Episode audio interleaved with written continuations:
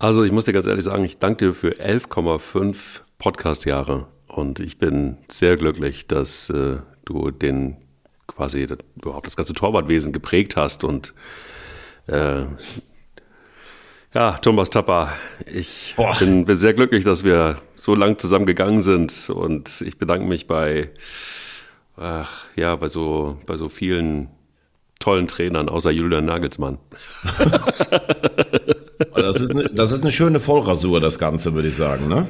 Würde ich auch sagen. Also, was ist denn da passiert? Wir hatten es letztes Jahr, äh, letztes Jahr, Quatsch, letztes Mal in der ersten Folge für dieses Jahr, so rum, ähm, ja, schon von den Bayern. Ich glaube, heute wird es nicht so lange, ähm, Bayern-Talk, aber was da passiert ist in der Kabine, drumrum, das müssen wir uns angucken und deshalb muss man ganz ehrlich sagen, wenn man um diese frühe Uhrzeit, wir nehmen das sehr, sehr früh auf, ähm, äh, sich gleich mit den Bayern und gleich mit, mit, mit Tapas beschäftigt, Boah dann äh, braucht man vor allen Dingen richtig eins, nämlich Eier. Wir brauchen Eier. Der Podcast mit Mike Kleiss und Thomas Wagner. So, lass uns reden. Was ist da passiert? Das ist ja unfassbar. Da kommt der Sommer, äh, eben Winter und Kappa geht. Den musstest du jetzt noch bringen, ne? Den muss ich kurz bringen, klar. Ja. Logisch. Ja, was ist passiert? Ähm, wir hatten ja schon letzte Woche über die Auswirkungen gesprochen. Ich glaube tatsächlich, dass es bei den Bayern den einen oder anderen gibt, der auch ein bisschen sauer auf Manuel Neuer ist. Mhm. Muss man ja auch mal ganz klar sagen. Unprofessionelles Verhalten mit einer Skiwanderung. Das kostet den Verein mindestens 10, 11 Millionen äh, drumherum. Ähm, das heißt, äh, man hat jetzt einen Ersatz geholt und ich glaube, was man nicht unterschätzen darf, Hassan Salihamidzic war total stolz darauf, Alex Nübel verpflichtet zu haben. Und es war vertraglich fixiert und ganz klar versprochen, dass Nübel zwischen 12 und 15 Spielen im Jahr bekommt. Das heißt, das wären vielleicht zwei DFB-Pokalrunden gewesen, zwei Champions League-Spiele, wenn die Bayern schon durch sind und sechs bis acht ähm, Bundesligaspiele. Jetzt gibt es natürlich einige, die sagen, Manuel Neuer ist nur deshalb so gut geworden, weil er eben so ist. Aber Manuel Neuer ist vor allen Dingen ein Torwart, der jede Konkurrenz einfach wegbeißt. Das war damals bei René Adler so. Das war die, übrigens der einzige Torwart, der ihn jemals in einem direkten Zweikampf bezwungen hat bei der, mhm. bei der Nationalmannschaft. Dann hat er sich verletzt, dann wurde Neuer die Nummer eins. Und als dann Adler 2012 wieder richtig gut war, hat Jogi Löw gesagt, er kriegt ein Freundschaftsspiel in Paris. Da hat sich Manuel Neuer hingestellt und hat gesagt, ne, ich will kein Spiel abgeben. Also er hat praktisch öffentlich gesagt, ich gebe dem Neuer, dem Adler noch nicht mal ein anderes Spiel. Ja, und so ähnlich ist das bei Nübel gelaufen. Dazu äh, Toni Tapalovic, der eine eigene Hausmacht hat. Also es muss ja keine Kommunikation stattgefunden haben zwischen Tapalovic auf der einen und Neuer und auf der anderen Seite Nübel. Der Auftritt im Sportstudio war dann, glaube ich, nur noch der Tropfen auf den heißen Stein, dass jemand als ausgeliehener Torwart sagt, der Torwarttrainer kommuniziert nicht mit mir. Aber äh, der wahre Grund scheint wohl zu sein, dass Tapalovic und Nagelsmann halt überhaupt nicht miteinander können. Ähm, er war ja auch befördert und da haben sie Flick zum Assistenztrainer. Nagelsmann hat das rückgängig gemacht und nach elfeinhalb Jahre so praktisch vom Hof gejagt zu werden. Das ist natürlich schon hart, weil Tapalovic, äh, das muss man klar sagen, neues Torwartspiel sicher auf ein anderes Niveau gehoben hat. Ähm, aber wie gesagt, irgendwie hat sich das auch verselbstständigt. Team neuer Tapalovic war das dann irgendwann nur noch. Kann es aber auch gut sein, auf der anderen Seite, dass es ähm, Julian Nagelsmann noch nicht so richtig geschafft hat, so richtig in die, in die Kabine reinzukommen. Äh, und dass es da jemanden wie Chapa zum Beispiel gab, der das auch torpediert hat. War das ein reines ähm, ja, Hirschgehabe von den Nagelsmann, so nach dem Motto, ich muss mich jetzt einfach auch mal beweisen und ich muss jetzt einfach auch mal die wegräumen, die, die da äh, eine wahnsinnige Macht in der, äh, in der Kabine haben und drumrum. Denn ähm, so richtig angekommen scheint für mich jedenfalls Julian Nagelsmann noch nicht zu sein. Also ich glaube, für Julian Nagelsmann ist die Champions League die Nagelprobe. Ähm, Im Moment würde ich sagen, sind die Bayern Favorit gegen PSG. Ähm, auf der anderen Seite kannst du gegen PSG sicherlich auch aus, ausscheiden. Und wenn du dann erneut im Achtelfinale ausscheiden würdest, also zuletzt war es ja gegen Villarreal das Viertelfinale, davor gegen Paris, dann glaube ich, dass er ein großes Problem bekommen würde. Und dann glaube ich auch nicht, dass Julian Nagelsmann nächstes Jahr noch Trainer sein würde. Aber ich habe es ja gerade gesagt, ich glaube nicht nur, dass es eine Nagelsmann-Entscheidung ist, sondern dass Brazzo, glaube ich, auch ein Stück weit sauer ist über Unprofessionalität, äh, sowohl bei Manuel Neuer als auch bei äh, Toni Tapalovic. Und ähm, ja, das ist eine, deshalb eine, eine, eine Entscheidung, die schon eine Rasur ist.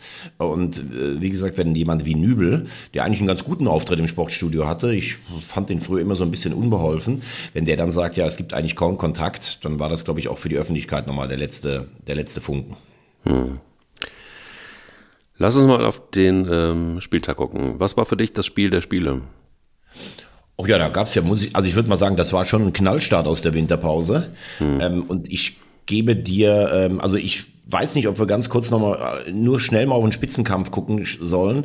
Aber ansonsten war natürlich, also das muss man ja ganz klar sagen, wie das weiße Ballett Werder filetiert hat in Müngersdorf. ähm, wobei ich hatte das Gefühl, die saßen nach 20 Minuten immer noch im Bus Werder. Also so drei Tore herzuschenken wie die ersten drei, das war ja Wahnsinn. Musst du aber erstmal ausnutzen.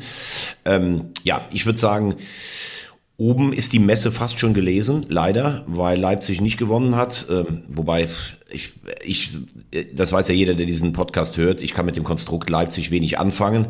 Ich kann mit den Bayern eigentlich auch wenig anfangen. Also das war jetzt ein Spiel, das so sympathiemäßig bei mir nicht ganz so oben stand. Ähm, aber ähm, die Bayern haben jetzt fünf Punkte Vorsprung. Das ist, das glaube ich, bringen die ganz souverän ins, ins, äh, ins Ziel.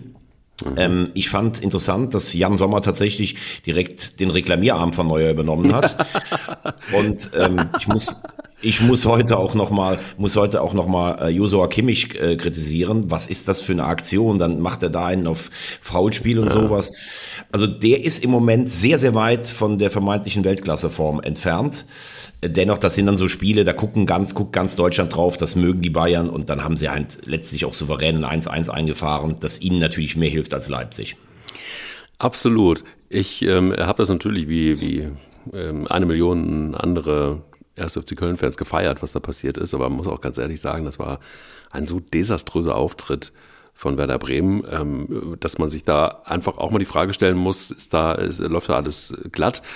Ich weiß nicht, ob du das Interview dann anschließend mit Clemens Fritz gesehen hast. Äh, der war irgendwie auch relativ hilflos. Der wusste eigentlich auch gar nicht so richtig, wo es schießt. Ist natürlich auch klar, wenn du einfach mal sieben eingeschenkt kriegst, ähm, nach 40 Jahren der höchste Sieg, den das Weiße Ballett ähm, erzielt hat.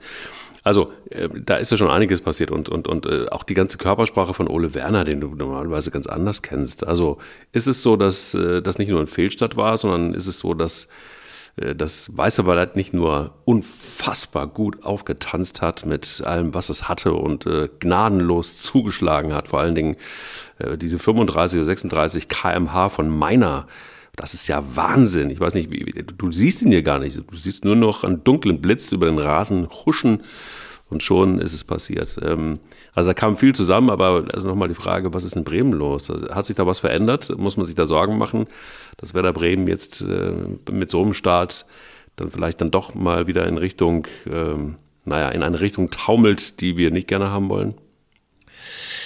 Ähm, ich, äh, also es gibt zwei Sachen. Erstens mal, du hast richtig ähm, angemerkt, dass also ich habe selten so eine desolate Anfangsphase gesehen, wenn du aus einer Pause rauskommst, wie das bei Werder ja. der Fall war. Das fing ja schon an mit diesem unfassbaren Freistoß. Was sollte das sein? Freistoßtrick oder wie auch immer. Ja. Ähm, Du musst allerdings auch als Gegner, als FC, das dann so konsequent ausnutzen. Ähm, ich hatte das letzte Woche schon gesagt. Ich habe sie ja im Testspiel hier gegen den HSV gesehen. Sie wirken auf mich wieder wacher, wieder aufnahmebereiter. Ähm, und das brauchst du, glaube ich, für dieses Spiel von Steffen Baumgart. Ähm, das ist natürlich fordernd für Kopf und Geist. Du siehst ja selbst, Jürgen Klopp lässt ja so ein ähnlich, also auf einem anderen Niveau einen ähnlichen äh, Stil spielen und da sind auch manche, wie auch in Dortmund oder jetzt in Liverpool, nach sieben Jahren, was ja eine Wahnsinnszeit ist, auch irgendwann mal so an ihren Grenzen dran. Aber klar, die haben die Akkus aufgeladen, die haben Werder völlig überrannt.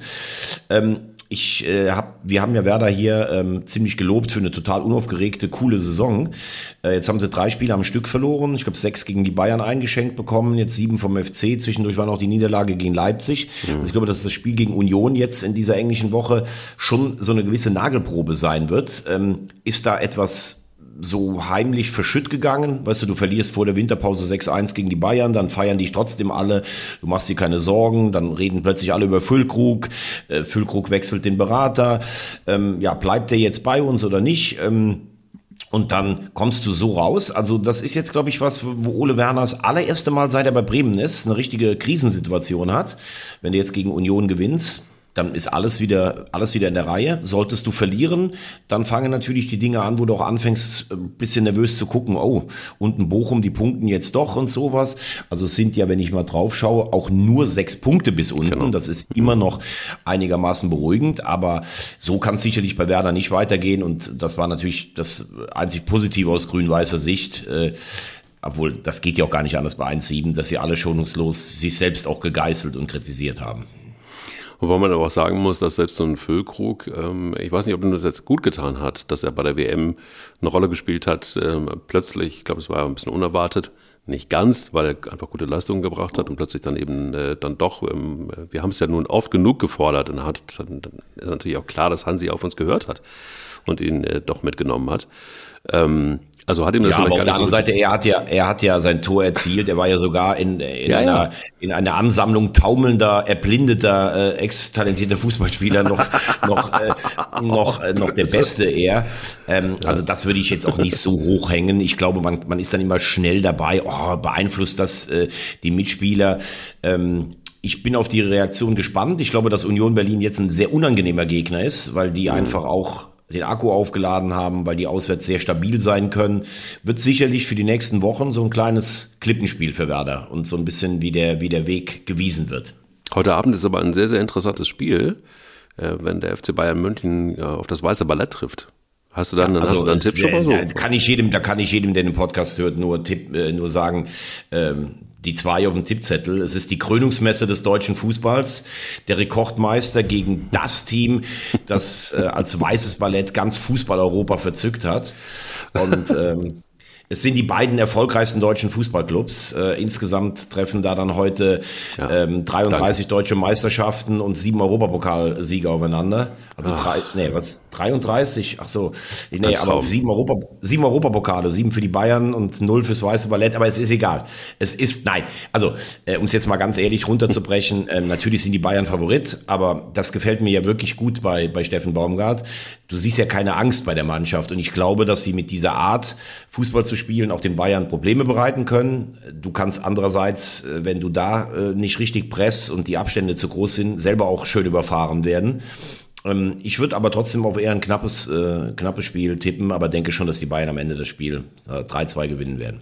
Ich finde das sehr schön, wie du das so, so euphorisch sagst. Wenn du da nicht richtig presst, äh, dann äh, kannst du auch schon mal überfahren werden. Und äh, das erinnert mich einfach daran, dass ähm, wenn du nicht aufpasst mit 200 auf der Autobahn, äh, dann kannst du nicht überfahren werden, aber dann macht es plötzlich Peng und äh, zack äh, steht plötzlich Tapper vor dir und du musst eine Vollbremsung hinlegen, rechts abbiegen und musst erstmal gucken, dass du dann nicht irgendwie noch irgendwie einen Riss in der Scheibe hast.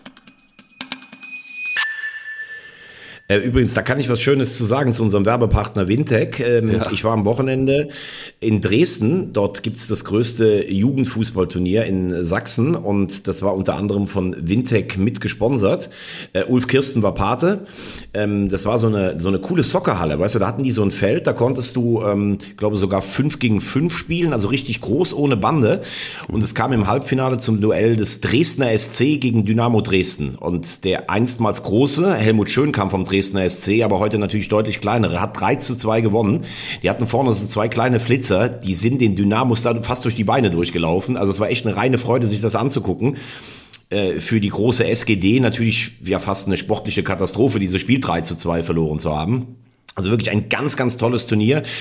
Ulf Kirsten, ähm, da muss, das kannst du dir nicht vorstellen, wenn der in die Halle reinkommt, der wurde fast durch die Halle getragen. Ob Großmütter, Mütter oder Kinder, die alle wollten Fotos und Autogramme von ihm haben. Und ähm, wir haben dann abends noch mit so einem Gastverein zusammengesessen, die ich sehr herzlich grüße. Ich habe es mir extra aufgeschrieben, damit ich nichts Falsches sage. SGM TUS Freiberg und GSV Pleidelsheim aus Baden-Württemberg. Ähm, die, äh, also richtig nette, gut erzogene Jungs, darf man ja auch mal sagen. Und ähm, einfach ein geiles geiles Turnier, was zeigt, soziale Verantwortung nimmt Wintec auch wahr. Das finde ich echt ganz toll, dass wir so einen Werbepartner haben. Und ähm, ja, natürlich im rein praktischen, wenn der Steinschlag da ist, wenn du bremsen musstest, dann äh, kannst du ja auch Online-Termine ausmachen, über 300 Werkstätten, Spezialharz, du wirst abgeholt oder du ähm, bekommst auch einen Leihwagen. Also wir sind froh, dass wir unsere Scheiben damit in Ordnung halten. Alter Schwede, du hast jetzt wirklich ein, ein, ein drei Minuten äh, Lobeshymne auf Windtech und das ist und das völlig zu Recht äh, abgelassen. Ich kann ihm nichts dazu hinzufügen. Ich kann nur sagen, ich muss mal ganz kurz gucken. Da hat es wieder geknackt in der Scheibe. Ich ja, bin gleich wieder da. Alles gut, äh, wir können weiterfahren. Es ist alles in Ordnung. Wir können auch uns vielleicht einfach mal konzentrieren auf ein ähm, Spiel, wo wir uns, glaube ich, in der Vorbereitung auch beide gefragt haben, hm, okay, wo geht jetzt die Reise hin, SC Freiburg? Ähm, denn die sind auch ein bisschen überfahren worden, wenn wir da mal schon bei dem Bild bleiben, oder? Ja. Ja, man muss erst mal sagen, ähm, so heimlich still und leise ist ja jetzt auch ein Verein, äh, auf den wir nicht immer so drauf schauen. Ähm, der VW Wolfsburg hat sich echt stabilisiert unter Kovac. Ähm, ja. fünfter, fünfter Sieg in Folge, also das ist ein ganz klarer Aspirant für Europa, weil da fällt natürlich dann noch die Mehrfachbelastung weg. Ich finde bei allem, ihn haben wir ja auch kritisiert, er ist sehr streitbar, aber ich freue mich schon noch ein bisschen für Jörg Schmatke, dass zum Abschluss seiner Karriere in, in Wolfsburg, er wird ja jetzt im Februar dann den Staffelstab an Marcel Schäfer komplett übergeben, dass er da ähm, wirklich eine Mannschaft mit Perspektive hinterlässt. Ähm, man hatte vorher so das Gefühl, eine Zeit lang, äh, VW hat äh, den VW Wolfsburg so ein bisschen als lästiges Anhängsel gesehen. Der neue VW-Chef, glaube ich, hat da auch ein bisschen Bock drauf. Mannschaft hat sich gefunden. Kovac und sie, sie wirken sehr, sehr fit, haben eine gute Truppe. Ja, und Freiburg, ähm, das hätte ich jetzt auch nicht gedacht. Die haben eine Top-Vorbereitung gespielt. Da siehst du mal, dass Vorbereitung oft überhaupt nichts zählt und äh, kriegen 6-0 einen drauf. Also ich habe Christian Streich wirklich noch nie so fassungslos gesehen wie nach diesem Spiel. Ja. Es haben auch vermeintliche Leistungsträger komplett versagt. Äh, Ginter und Günther, die haben wir so gelobt äh, in, der, in, der, in der Hinrunde. Das war wirklich wahrscheinlich mit das schlechteste Spiel ihrer Karriere. Ähm, ich sag nur eins, Vielleicht ist es manchmal auch ganz gut. Du siehst die ganze Zeit die Tabelle, du bist Zweiter, du hast 30 Punkte, du bist im Achtelfinale der Europa League, alle loben dich und du bist so ein bisschen wohlig in der Winterpause und ach, das läuft ja alles so weiter und da kriegst du dermaßen einen weggeknallt. Also das ist ja kein Steinschlag, das ist ja schon ein ganzer Asphaltstein. und ähm, ja, vielleicht schärft das die Sinne dann auch wieder so ein bisschen, ähm, denn in Freiburg kann es tatsächlich ja auch nur funktionieren, wenn sie alle dieses ganz besondere Positionsspiel auch hinbekommen. Äh, jetzt gegen Frankfurt, die auf dem Weg zu einer Spiel Spitzenmannschaft sind, weil sie eben auch richtig schlechte Spiele wie gegen Schalke gewinnen. Das wird auch so ein bisschen die Nagelprobe ähm, zwischen Freiburg und Frankfurt. Und ähm, ja, ich, ich würde mir wünschen, dass Freiburg bis zum Schluss oben dran bleibt. Das fände ich toll.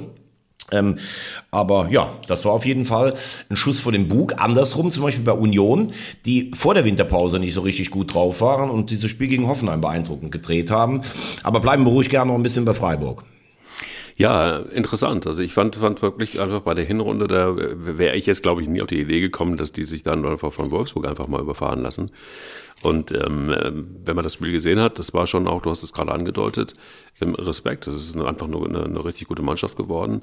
Ähm, ich kenne immer noch keinen Spieler, aber das, was ich auf dem Platz gesehen habe, das ist, das ist entscheidend. Ja, die Fluchtation. Doch, Maxi Arnold kennst du und du kennst sicher auch Kuhn Katstels. Ja, natürlich ein bisschen übertrieben jetzt, aber äh, man, man, man, man beschäftigt sich nicht so ausgiebig, komischerweise, mit dem VfL Wolfsburg. Und das ist vielleicht nicht ganz fair, das wollte ich auch sagen, weil ähm, den Fußball, den sie gespielt haben, das muss man ihnen wirklich ganz klar äh, mit auf den Weg geben, ist wunderbar gewesen. Es war einfach eine richtig, richtig gute Leistung. Es äh, war nicht so, dass der SC Freiburg einfach nur schlecht gespielt hat.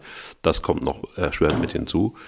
Ich ähm, habe so ein bisschen die Befürchtung, ähm, dass das schon was hinterlassen wird bei Christian Streich. Und ich habe auch, er ist sehr leise geworden, wenn du dir das mal so anguckst. Er hat ähm, war er eigentlich immer da, auch immer in Winterpausen war er da. Er war dann auch immer gleich zum Anfang äh, der, der Rückrunde war er auch meistens sehr präsent.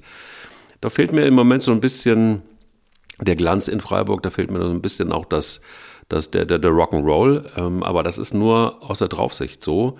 SC Freiburg spielt einen Fußball, äh, den kann man mögen, äh, sollte man auch eigentlich auch mögen. Wenn sie ihn spielen, ist es toll.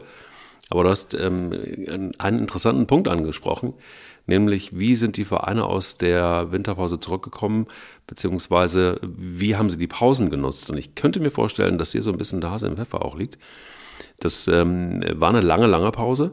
Ich glaube, so Mannschaften mit Doppelbelastung hat das richtig gut getan. Siehe erst FC Köln. Ähm, aber Freiburg hat sie auch, Freiburg hat sie auch die Doppelbelastung, ne? Und hatte auch die Doppelbelastung, haben, aber irgendwie sind sie nicht richtig in die Erholung gekommen, scheinbar. Die, die wirkten sehr laff alle. Äh, vielleicht war es doch eine Weihnachtsgans zu viel, wer weiß es. Aber ähm, ich glaube, da wird es so ein bisschen drauf ankommen. Wie geht man mit so einer langen Pause um? Segen oder Fluch, das ist hier die Frage. Und beim SC Freiburg bin ich mir im Moment noch nicht sicher. Ich glaube, das ist auch Quatsch zu sagen, ah, da kann man schon eine Tendenz rauslesen. Nein, ähm, das kannst du auf gar keinen Fall. Aber du hast natürlich auch gesehen, dass jemand wie Griffo äh, echt extrem fehlt, ne, der natürlich eine überragende Runde gespielt hat. Ja. Und ja, wenn du jetzt drei, wenn du jetzt 3-1 verlierst, dann sagen alle, okay, du kannst 3-1 in Wolfsburg verlieren. 6-0 ist eine Hausnummer und du hast natürlich in einem Punkt recht. Äh, es schaffen überraschend wenig Mannschaften, so ein Spiel dann auch so einzuordnen, wie es ist. Also auf der einen Seite so ein 6-0, da musst du halt einfach sagen, ey, das war so ein Tag, da ist alles schiefgelaufen, das haken wir jetzt ab, das sind nicht wir, aber das hängt dir trotzdem, wenn du jetzt, sagen wir mal, gegen Frankfurt früh in Rückstand geraten solltest, glaube ich, dass du trotzdem dran denkst. Und auf der anderen Seite, wenn du so einen 7-1-Sieg hast wie der FC, dann sagt Steffen Baumgart, na ja, da ist auch viel für uns gelaufen und sowas, auch alles äh, richtig einordnen, aber trotzdem fühlst du dich natürlich für einen Moment lang unbezwingbar. Wenn du jetzt natürlich selber heute eine Naht bekommst bei den Bayern, dann ist das auch wieder weg. Aber du hast in einem Punkt total recht. So eine lange Winterpause gab es noch nie, wird es wahrscheinlich auch nie, nie mehr geben. Und vielleicht hat der ein oder andere, und das wäre ja auch menschlich, äh, sich beim SC Freiburg doch so ein bisschen auf dieser Wahnsinns-Hinrunde ausgeruht. Aber das, glaube ich, dürfte jetzt vorbei sein. Und ich glaube, dass äh, Christian Streich dann auch alles andere als angenehm sein kann nach so einer Pleite. Der wird die schön einnorden in diesen kurzen Trainingseinheiten, die da sind gegen eine Eintracht, die wirklich gegen Schalke nicht gut gespielt hat. Also Schalke war eigentlich die bessere Mannschaft. Ähm, aber wenn du dann auch solche Spiele jetzt noch anfängst zu gewinnen, dann muss man ehrlich sagen, ist die Eintracht sicherlich auch ähm, ganz klar ein, ein Kandidat für sich auf dem äh, normalen Wege äh, wieder für die Champions League zu qualifizieren, sprich Top 4. Und ich halte selbst mal die Vizemeisterschaft nicht für ausgeschlossen, obwohl du da sicher mit Leipzig und Dortmund große Konkurrenz hast. Also was Frankfurt da hinlegt, mein lieber Herr Gesangverein, das ist richtig stark. Bin mir ziemlich sicher, dass Oliver Glasner auch ein riesen, riesen, riesen Fan von Eier, wir brauchen Eier ist. Äh, liebe Grüße übrigens, ähm, weil äh, diese Leistungssteigerung, die er da hingelegt hat, die hat er uns zu verdanken, hundertprozentig. Was haben wir den abgehatet, wird zu viel gesagt, aber was haben wir dem irgendwie einen eingeschenkt, irgendwie, äh, als er noch Trainer in Wolfsburg war. Und was haben wir gesagt? Was, was, das kann ja nichts werden in Frankfurt. Und ähm, nachdem also diese, diese Ära da zu Ende ging in Frankfurt und Adi Hütter, haben wir alle gedacht, und, und, und äh, Freddy Bobic, haben wir alle gedacht, nein, das wird nichts mehr werden. Äh, Eintracht Frankfurt, ciao, zweite Bundesliga. Ähm, Glasner. Na gut, das haben wir jetzt nicht gesagt, aber, wir, nicht gesagt, wir haben gesagt, aber wir haben gesagt, dass Glasner nicht unbedingt nach Frankfurt passt. Und er macht so. mit Markus Kröcher einen hervorragenden Job, gar keine Frage. Ich bin jetzt mal gespannt, wie lange diese Mannschaft halt noch so zusammenbleibt, weil Kolo Moani hat eine super WM gespielt, Lindström ist in den Notizbüchern. Ähm, Glasner und, auch. Äh, ja, es, es passen halt auch Sachen. Ne? Jakic war defensiver Mittelfeldspieler, jetzt spielt er plötzlich rechts in der, in der Dreierkette. Glasner ist da schon. Und wa was man ehrlich sagen muss, es wäre ja allzu menschlich gewesen, nach so einem Europa League-Triumph auch sich so ein bisschen zurückzulehnen. Aber der brennt ja trotzdem weiter, der ist ja so äh, vom Ehrgeiz auch, auch gezeichnet und auf eine positive Art und Weise. ja.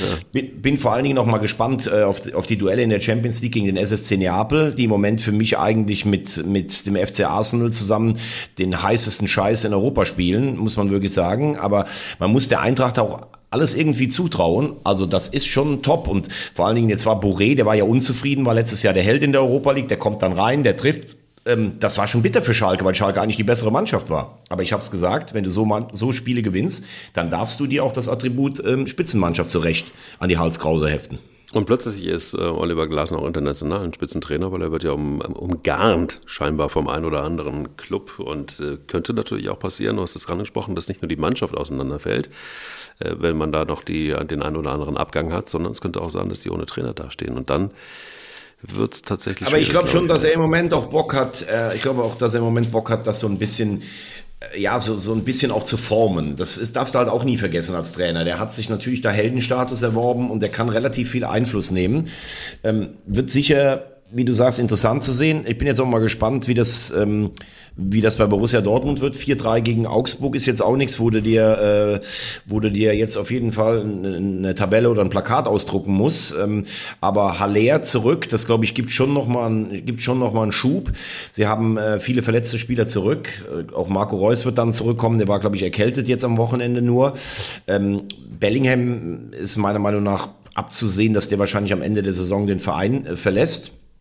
Ähm, aber das wird schon noch eine, eine wichtige Rückrunde für Edin Terzic und übrigens auch für Aki Watzke, der jetzt irgendwie so als starker Mann im deutschen Fußball wirkt, äh, wo ich sage, ich schätze das, was der äh, in Dortmund geschaffen hat, zusammen mit Klopp und Zorg über alle Maßen. Aber da muss ich schon auch sagen, äh, erstaunt mich so ein bisschen, denn er hat jetzt auch nicht nur glückliche Transferentscheidungen und Trainerentscheidungen in der jüngeren Vergangenheit getroffen, äh, dass er jetzt praktisch so der, der neue Boss ist. Aber Hut ab vor Sebastian Kehl. Diese Ansage an Mokoko, entweder du unterschreibst oder oder bist halt weg vor der Rückrunde.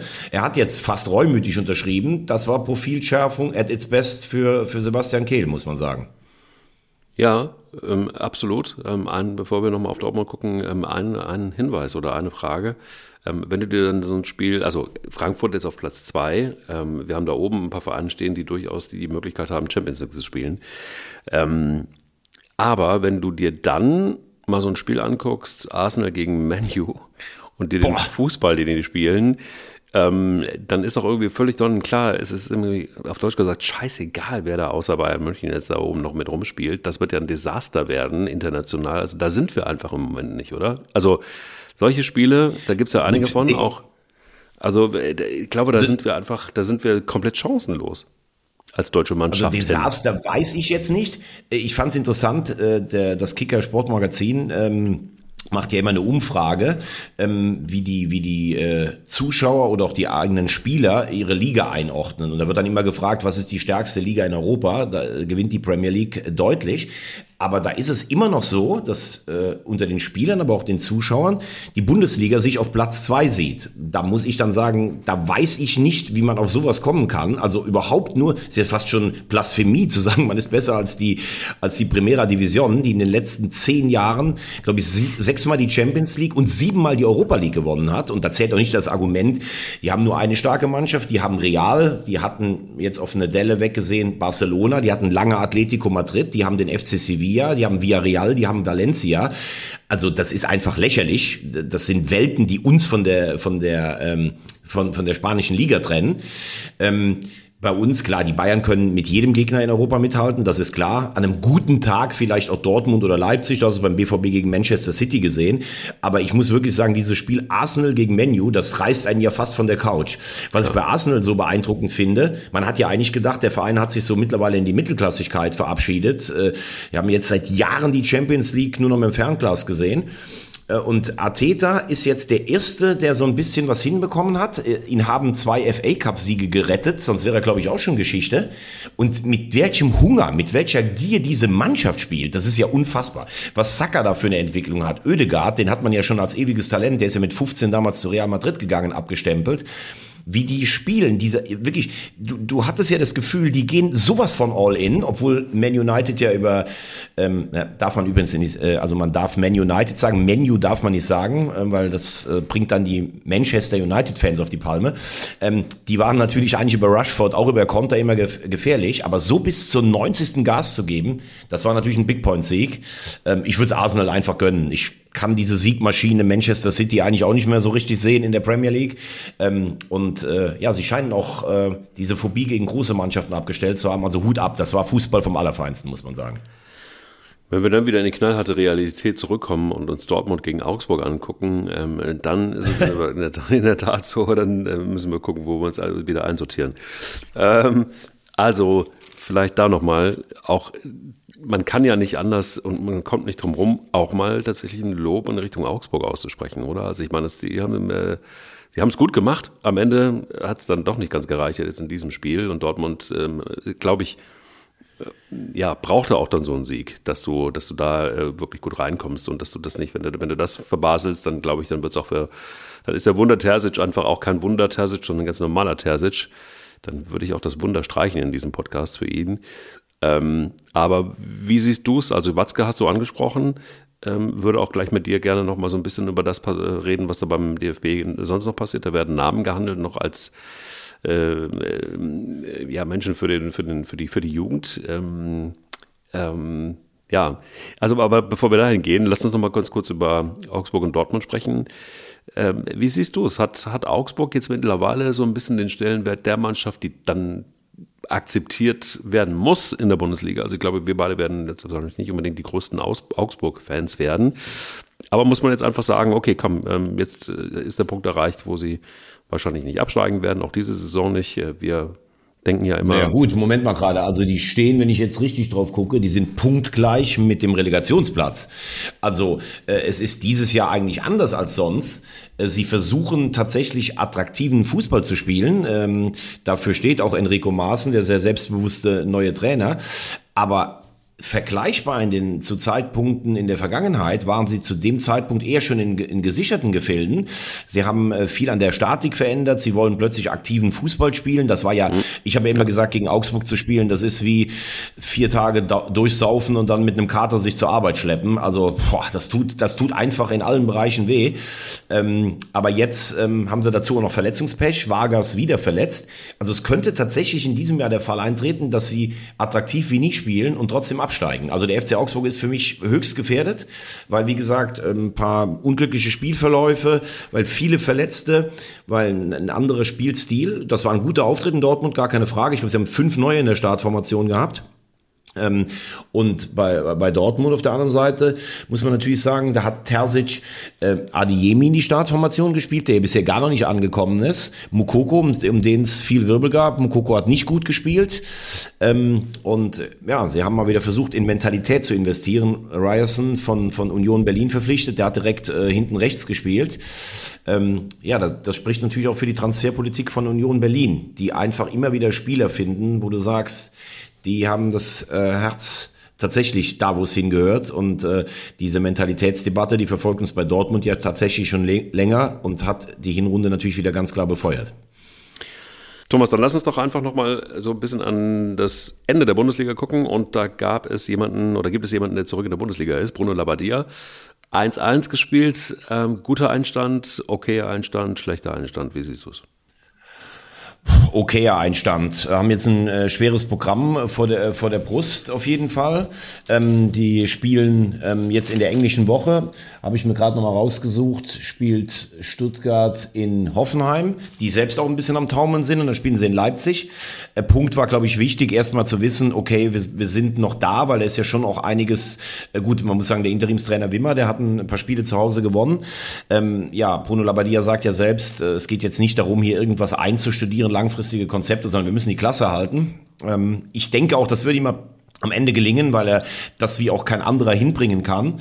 Ähm, er ist ja auch ein Trainer, der relativ schnell die Mannschaft erreicht. In der Vergangenheit war ja immer so ein bisschen sein Problem, dass er dann vielleicht im Ehrgeiz auch mal ein bisschen überzogen hat, dass er die Mannschaft auch nicht mal hat genießen lassen, sondern einfach nochmal an die Kandare genommen hat. Ähm, aber ein 1-1 gegen Mainz, die ja nun auch keine, keine Supersaison spielen, ist jetzt auch nichts, wo du sagst, da musst du direkt die Sektkorken knallen lassen. Es ist eine komplizierte Saison. Also für meine Begriffe ist, äh, wird Schalke, glaube ich, nach dieser Woche schon abgestiegen sein. Leider, dieser große Verein. Ähm, die spielen äh, gegen Leipzig und gegen den FC. Da musst du ja schon drei bis vier Punkte holen, um überhaupt noch äh, so ansatzweise äh, in der Nähe zu sein. Aber wenn zum Beispiel der VfL Bochum so weiterspielt, Respekt auch mal an Thomas Leitsch, jedes Heimspiel gewonnen. Die stehen auf einem Nicht-Abstiegsplatz. Das ist wirklich Wahnsinn. Ähm, also Stuttgart, so lala. Da wird aber, glaube ich, können wir uns nächsten Montag unterhalten, da wird der Weg schon ein bisschen deutlicher äh, gewesen sein. Und die Verlierer des ersten Spieltages waren äh, Schalke und Hertha, klar. So, jetzt haben wir aber ein äh, großes Theater dann doch nach wie vor beim, beim DFB. Alex Werle hat ähm, Philipp Lahm und Semi Khedira als Berater geholt zum VfB Stuttgart. Da ist einiges am Wanken und da ist auch äh, hinter den Kulissen bei VfB Stuttgart auch einiges los. Ähm, der Präsident wird. Ja, eigentlich wie, wie, immer, wo, wo Alexander Werle ist. Ne? Da ist natürlich immer was los, weil er seine eigene Hausmacht natürlich sehr ausbauen möchte. Ja, interessant. Ähm, es reicht ihm aber nicht. Also der VfB Stuttgart reicht ihm nicht. Es muss jetzt dann tatsächlich auch irgendwie noch der DFB sein. Es geht jetzt darum, dass ähm, Rudi Völler äh, nicht nur die Nationalmannschaft retten soll. Es geht jetzt auch darum, dass auch der Nachwuchs jemanden bekommen soll, denn das ist ja nur ein Teil gewesen. Also das, was Rudi Völler übernimmt, ist ja nur ein Teil des Jobs von Oliver Bierhoff. Da muss die ganze Jugendarbeit ja auch noch beackert werden und da kommen dann plötzlich per Mertesacker ins Spiel und Semi Khedira ins Spiel. Und eigentlich ist doch Semi Khedira nun aber gerade Berater beim VfB Stuttgart. Werde wiederum äh, mengt richtig beim, beim DFB auch noch mit in der Doppelfunktion ähm, und in der DFL. Also er ist ja im Grunde genommen eigentlich der König von allen. Ähm, und äh, ordne es mal ein für uns. Was ist denn da los? Wie kann, wie kann es sein, dass, dass, wir, dass, wir, dass wir so ein irres Spiel da haben? Ja, also als erstes Mal muss man ja sagen, dass Rudi Völler, also man hat nur noch 16 Monate Zeit. Man braucht bei der Heim-EM ein Ergebnis, das so ein bisschen die völlig verschüttete Euphorie wieder so ein bisschen vielleicht sichtbar macht. Das wäre meiner Meinung nach das Halbfinale. Du hast immer noch Spieler, mit denen du das schaffen kannst. Ich bin für einen ganz großen Umbruch, das habe ich letzte Woche gesagt. Für mich würden Neuer und Müller keine Rolle mehr in der Nationalmannschaft spielen. Ähm, ich hätte auch eigentlich damit gerechnet, dass Hansi Flück zurücktritt. Ähm, es müssen auch Spieler auf ihren besten Positionen spielen, sprich Kimmich ähm, äh, rechts. Aber ähm, klar ist auch, dass Rudi Völler jetzt einfach so ein bisschen nochmal Aufbruch initiieren soll. Ich glaube, das ist nicht so einfach wie vor 20 Jahren, als er als Nationaltrainer angetreten ist oder vor 22 Jahren, weil viele mit dieser ganz jungen Generation, ich sag mal YouTube-Generation, wahrscheinlich mit Rudi Völler auch nicht mehr so viel anfangen können, weil es einfach schon lange her ist, seine großen Erfolge. Aber er erreicht sicherlich noch einen großen Teil von Menschen, die nicht alle nur auf Social Media unterwegs sind. Deshalb kann ich diesen Move für 16 Monate durchaus verstehen. Aber du musst natürlich im Hintergrund Strukturen schaffen um, äh, weil der deutsche Fußball ja tatsächlich in vielen Bereichen brach liegt. Wenn du siehst, was die Engländer und Franzosen an, an äh, Talenten rausbekommen, und wenn du dann unseren, wenn ich diese, dieses ewige Mantra, falsche Neun, ähm, Wettbewerbsspiele abschaffen, NLZ, alle gleich geformt, da, da, da kommt es mir morgens das, der Kaffee fast schon wieder hoch wir haben uns für unsere urdeutschen Fußballtugenden irgendwann angefangen zu schämen, äh, für Mentalität, für einen neuen, für, für Wucht, für nie aufgeben, wollten so sein wie die Spanier. Und ja, jetzt, jetzt brauchst du irgendwelche Leute, die das mit initiieren sollen. Wobei die Idee mit Per Mertesacker finde ich gar nicht so schlecht, weil der von der Pike auf im Nachwuchsleistungszentrum von Arsenal arbeitet der ist da der Nachwuchschef. Das ist eine Personalie, die für mich Sinn macht. Bei Sammy Kedira, ja, keine Ahnung, ob der das kann oder nicht, aber welche Expertise bringt er mit? Bei, bei Freddy Bobic kann ich sagen, der hat wenigstens äh, teilweise in Stuttgart und in Frankfurt gezeigt, was er kann. In Berlin zeigt das im Moment nicht. Angeblich war ja Völler ein Platzhalter für ihn. Aber Mertesacker, das fände ich tatsächlich mal ein Name, der kennt ein bisschen den DFB. Der hat es von der Pike auf gelernt, weil wir müssen ganz unten, müssen wir ganz anders ausbilden. Äh, der Mythos deutsche Turniermannschaft ist weg. Die Nationalmannschaft war noch nie gefühlt so weit weg vom, vom, vom Fußballvolk wie im Moment, das ist schon eine Herkulesaufgabe. Und 24 geht es nur darum, so ein bisschen diese Flamme am Köcheln zu halten und mit einem guten Ergebnis dann, weil wenn du Sachen jetzt veränderst, die siehst du ja erst in 12 bis 16 Jahren bei der nächsten Weltmeisterschaft. Absolut. Und ich glaube, es ist ja auch richtig, dass man jetzt auch Leute holt, die äh, ein paar Tage jünger sind als Rudi Völler. Das ist ja gar nicht die Frage. Für mich war es nur tatsächlich irritierend, ähm, dass es ähm, inzwischen so ist, dass ähm, Alex Werle da scheinbar irgendwie einfach auch seine Leute nochmal in, in, in Position bringen kann, siehe. Äh, ja, ich verstehe, weil, weißt du, Alex Werle ist für mich das, das Kuriose. Der wird immer irgendwo verpflichtet und dann heißt es ja, warum habt ihr denn den Werle verpflichtet? Ja, der ist so gut vernetzt, der hat so ein dickes Telefonbuch. Puh, also ähm, äh, wir haben uns hier schon lange drüber unterhalten. Beim FC hat er damals in der ersten Saison finanziell einiges in die richtige Richtung bewegt, hatte aber auch sportlichen Erfolg mit dem Duo Schmatt-Gestöger. Wenn du siehst, wie, wie blank der FC ist, dann muss man sich wirklich fragen, wie kann es sein, dass Alex Werle noch so einen Namen hat und dass der auch, wie du sagst, beim DFB sich überall da in, in, in, in Stellung bringt. Also das sind Machtspielchen, mein lieber Herr Gesangverein. Äh, und da, war, äh, da würde ich doch gerne alle warnen beim DFB, äh, sich nicht nur auf eine gewisse Werdespur zu begeben.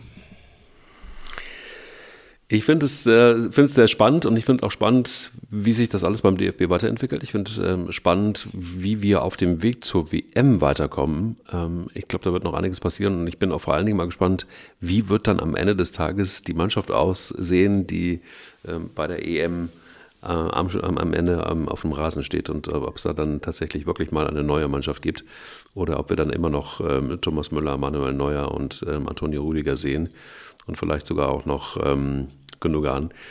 Also das bleibt auf jeden Fall spannend. Lass uns vielleicht was mich aber, mal schauen. Was, was, ja.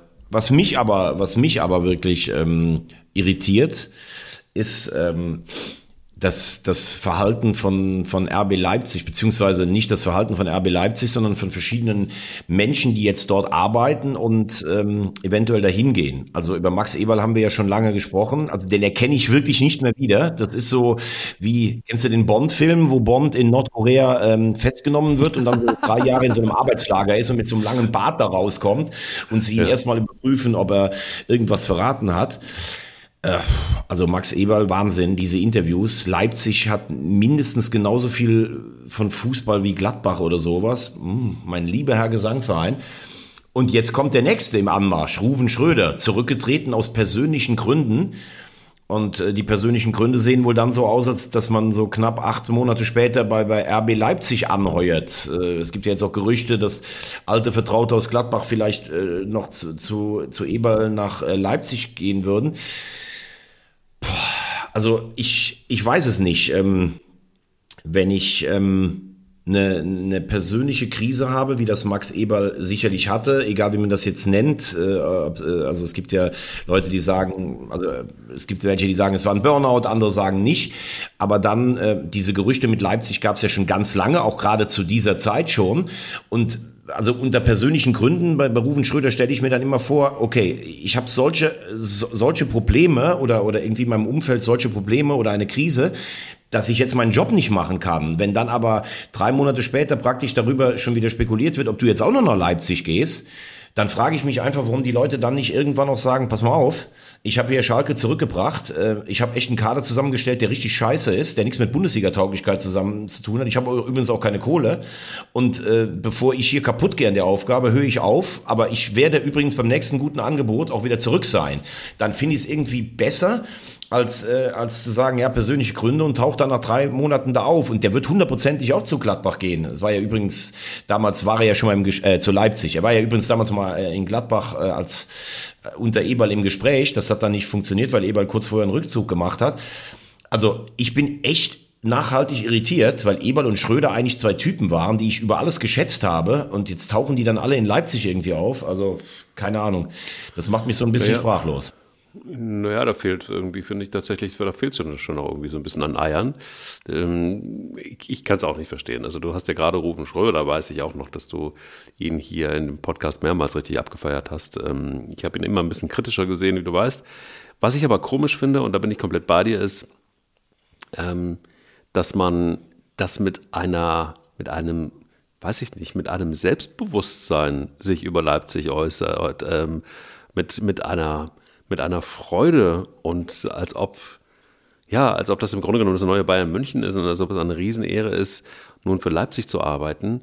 Das irritiert mich und auf der anderen Seite finde ich es auch krass, dass ich ähm, wirklich nach kurzer Zeit, nach persönlichen Krisen, fangen beide bei RB Leipzig an. Und irgendwie glaube ich es ihnen nicht mehr. Also jetzt ist so der Punkt erreicht, wo ich denke, spätestens dann, wenn ein großer Verein in Sachen finanziellen Möglichkeiten ähm, mit Geldscheinen winkt, du, dann sind persönliche Krisen einfach, werden ausbezahlt. Und ähm, das mag vielleicht hart klingen, aber ich glaube es ihnen einfach nicht mehr. Ich glaube einigen in diesem Fußballgeschäft einfach überhaupt nichts mehr. Das gilt alles nur, das Wort gilt nur so lange, bis der nächste große Schein kommt. Und dann ist das Wort nichts mehr wert. Und das finde ich irgendwie tatsächlich mittlerweile ist der Fußball was das angeht, in Deutschland ähm, einfach auch würdelos geworden, ein Stück weit. Und ähm, wenn du dann einfach auch noch die Leistungen dagegen siehst, also wo stehen wir im internationalen Vergleich, dann wird das auch noch unsympathisch. Also ich glaube, das Internet endet ja verrückterweise nicht in Deutschland, ähm, hm. also nicht äh, hinter Potsdam irgendwo links, sondern es geht noch da weiter darüber hinaus. Und was macht das denn mit dem deutschen Fußball? Was macht, was, was, meine Oma hätte immer gesagt, was sollen denn die Leute denken? was sollen denn die Leute da draußen denken? Das macht, finde ich, insgesamt überhaupt keinen. Wobei, Mike, da muss man, glaube ich, fairerweise dann auch trotzdem sagen, wenn du natürlich das Finanzgebaren mancher englischer Clubs siehst, die dann auch äh, komplett schon in der Hand von wie Newcastle von saudi-arabischen Investoren sind oder sowas, oder, oder du ja, siehst, wie Barcelona da so eine Entschuldungspolitik vorantreibt, dann denke ich, dass die meisten in der Bundesliga schon auch noch ähm, ein Stück weit seriöser wirtschaften und äh, dass es Konstrukte wie RB Leipzig vielleicht auf finanzieller Art, Newcastle ist ein großer Traditionsverein, nicht falsch verstehen, schon eventuell gibt. Aber dein erster Punkt, den unterschreibe ich direkt. Also mich irritiert es nachhaltig, dass man aufgrund persönlicher Gründe, und die muss man immer nachvollziehen, äh, Jobs quittiert und dann plötzlich ähm, innerhalb von nicht mal einem Jahr oder nicht mal einem Dreivierteljahr bei RB Leipzig auftaucht. Auch das kann jeder so halten, wie er möchte. Aber also im Falle Eberl bin ich wirklich fast entsetzt, wie der gerade über seinen Ex-Verein redet. Ähm, ich, ich, weiß auch gar nicht, wer ihn da in dem Falle berät oder ob er, ob er sich völlig verselbstständigt hat. Also, weißt du, wenn du sagst, ich hatte eine schwierige Zeit, äh, das hatte auch was mit meinem persönlichen Umfeld zu tun und mit vielen Dingen in meinem Privatleben und ich habe am Schluss vielleicht auch in Gladbach echt nicht mehr die richtigen Entscheidungen getroffen und es war jetzt für uns auch beide gut, dass wir uns getrennt haben und ich habe das Gefühl, ich bin hier weit weg von Emotionen, ich bin in Leipzig, natürlich habe ich da viel mehr Geld, aber ich versuche hier auch was zu gewinnen, dann sag ich, ey, alles gut. Aber dieses, boah, mir, mir, mir, mir ging es aus den und den Gründen so schlecht, obwohl er sich ja selber dieses ganze Netzwerk in Gladbach, er war ja Mr. Allmächtig geschaffen hat und dann permanent, ungefragt in jedem Interview gegen den Ex-Club noch nachzutreten. Also das äh, macht mich wirklich fassungslos, muss ich ganz ehrlich sagen. Ich würde mir mal eine Generation Spieler wünschen, die einfach sagt, wie es ist und wo du nicht das Gefühl hast, Pinocchio, hör auf zu lügen. Ähm, weil, also eine Generation, die sagt, also ich bin jetzt hier für die Zeit, wo ich den Vertrag unterschrieben habe und hier gebe ich alles. Und ich äh, fange erst gar nicht an mit, äh, mit, mit irgendwie ähm, äh, Vereinslogo küssen und äh, große Liebe. Und ähm, wenn der Vertrag vorbei ist, dann ist der nächste Verein die große Liebe und man fühlt sich besonders wohl. Also was soll dieses ganze Gefasel? Ich denke, sag doch einfach, wie es ist. wir, wir, wir machen es doch auch. Also wir sagen doch auch, hey. Ähm, ja, aber wenn du jetzt, wenn du mir jetzt sagst, dass du aus persönlichen Gründen diesen äh, Podcast hier verlässt, ne, und dann irgendwann und bei der so Konkurrenz anheuerst, dann haben wir zwar aber ein Problem, mein Lieber, ne? Ja, wenn Marcel Reif dann irgendwann mal äh, keine Lust mehr auf Podcasts hat, meinst du, ne? Dann ja. Ja gut, aber Marcel ist natürlich äh, mein, mein alter Kollege ein, ein, ein Genie einfach. Niemand kann Sachverhalte in einen Satz so äh, reinpassen wie Marcel Reif. Also das würde ich dir noch verzeihen, wenn du zu ihm wechselst. Dann werde ich euer größter Fan und habe dann montags äh, Zeit. Also Bewerbungen äh, um meine Person können sich dann auf mein Konto Thomas Wagner, Kotterweg in Leipzig, ähm, RB, ähm, können Sie bitte einreichen.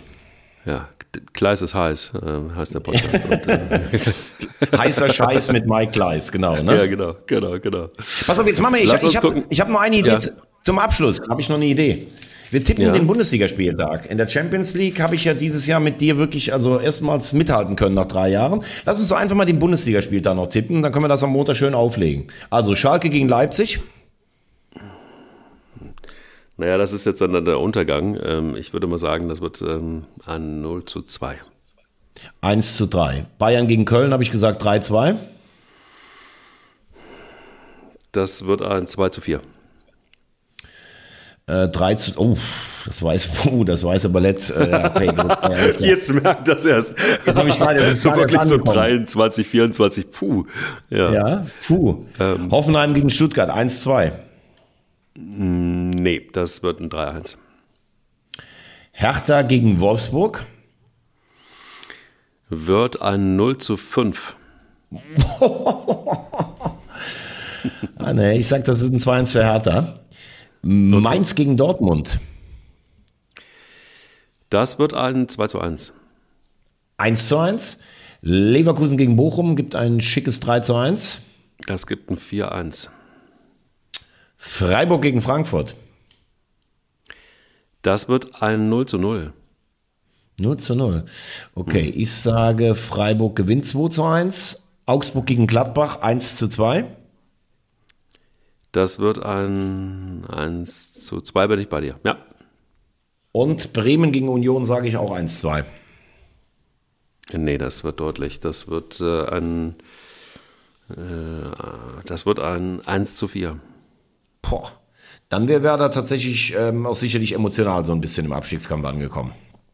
Ja, definitiv. Ich würde aber äh, ganz gerne noch wirklich, bevor wir hier schließen, die zweite Bundesliga fängt wieder an. Und ähm, ja. da würde ich gerne einfach auch mal mit dir auch dort mal kurz durchtippen. Ähm, das haben wir noch nie gemacht. Und ich finde es mega interessant, weil die ist tatsächlich spannend, diese Liga. Aber ich glaube, also tippen die er ja. Ergebnisse. Ich glaube, wir sollten mal gucken, wer wir glauben, wer, wer äh, oben dran bleibt oder oben ran schmeckt. Also ich glaube, dass sich also nicht, mit, mit, nicht mal ranwagen. Nein, also weil ich finde, den ersten Spieltag zu tippen, ich finde, den ersten Spieltag zu tippen macht relativ wenig Sinn, weil du gar keinen, ah. keinen Formvergleich hast. Also du, wir können das gerne machen, aber Schade. ich finde, wir haben jetzt wir haben jetzt ein Spiel im ersten, in der Bundesliga gehabt. Das ist, ähm, das ist dann schon so ein bisschen ein Fingerzeig. Ich würde einfach sagen, dass ich glaube, weil du ja gesagt hast, der erste FC Kaiserslautern spielt auf jeden Fall Relegation. Das heißt, wir haben ja nur noch zwei Aufstiegsplätze. Ja, und da würde ich dann sagen, das gibt dann einen Dreikampf zwischen Darmstadt, äh, dem HSV und Heidenheim. Ich glaube nicht, dass sich Darmstadt und Heidenheim abhängen lassen.